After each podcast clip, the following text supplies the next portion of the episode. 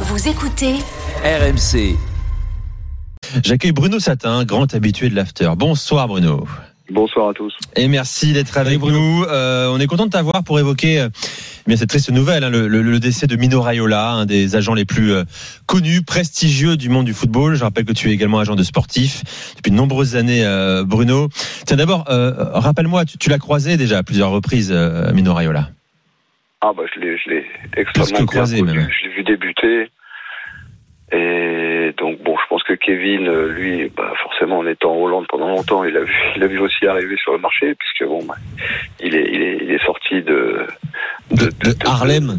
de, de Harlem, là, là- là où la, la famille avait le restaurant, et puis c'est là qu'il a commencé à rencontrer des joueurs de foot, à sympathiser avec des gens de l'Ajax, petit à petit à faire son trou, et puis et puis commencer à récupérer des, des clients importants comme comme euh, Ibrahimovic. Quoi. Euh, Je, je- je rappelle son parcours rapidement. hein. D'ailleurs, il s'appelle Carmino Raiola, hein, c'est son vrai nom. Carminé, Euh, oui.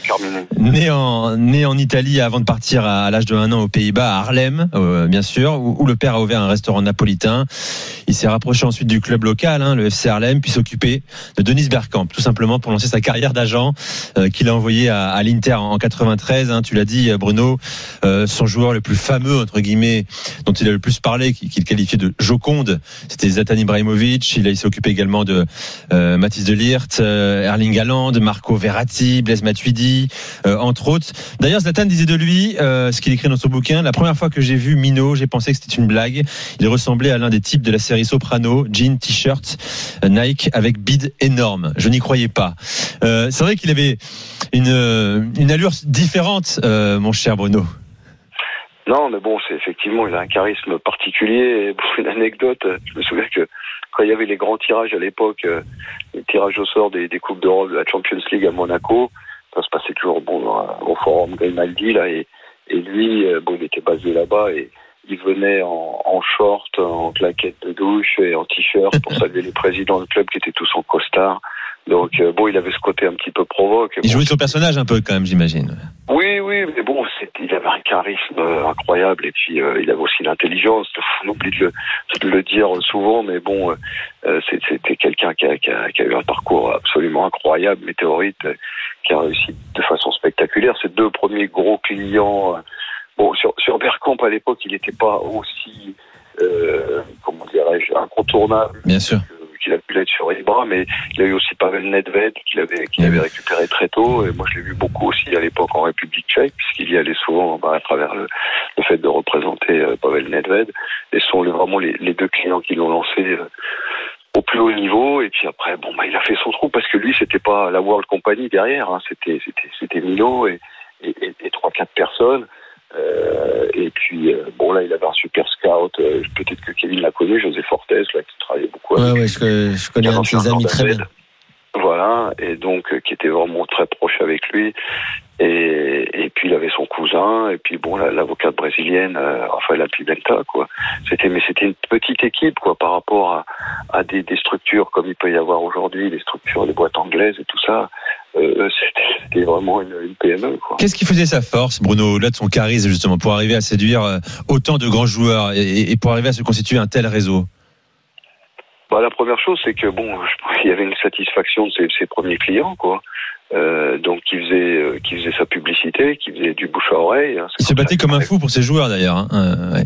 Oui, oui, bon, et puis c'était un défi personnel d'essayer de, de, de négocier des contrats toujours plus extravagants, euh, en se disant, mais de toute façon, bon, on n'a rien à perdre, je vais leur demander euh, quelque chose de délirant, puis des fois que ça marche. euh, et donc, il s'était, il s'était positionné comme ça, en, en défendant euh, le mieux possible, en demandant des gros contrats, et puis bon, bah, effectivement, ça, ça impressionnait un certain nombre de joueurs qui se disaient, bah, attends, peut-être que pour moi, voilà, donc, Eh oui. ça qu'il récupérait des Matuidi, des, des Arrêts. Maxwell a fait beaucoup pour lui, d'ailleurs, au PSG, hein, notamment. Quoi. Ouais, bah Maxwell parce que parce que c'était quelqu'un de très apprécié, euh, Maxwell. Et donc il l'avait connu aussi au début à l'Ajax, euh, qui lui a fait faire un beau parcours. euh, et que et puis bon Maxwell c'était un, c'était un super euh, super mec donc forcément il, lui a, il a ramené des, bons amis à lui. Mais de là à dire, Bruno, c'est un exemple pour, pour les agents ou pas? Parce que bon, tout n'est pas rose dans l'univers de Mino Raiola. Également, bon, certains lui reprochent d'avoir gonflé de manière excessive les, les primes euh, à la signature, les salaires des joueurs. Euh, je rappelle également qu'il était dans les Football Leagues. Hein. Il faisait partie de ceux qui étaient pointés du doigt pour leur exil euh, fiscal. il y avait quand même une ombre autour de lui ou pas?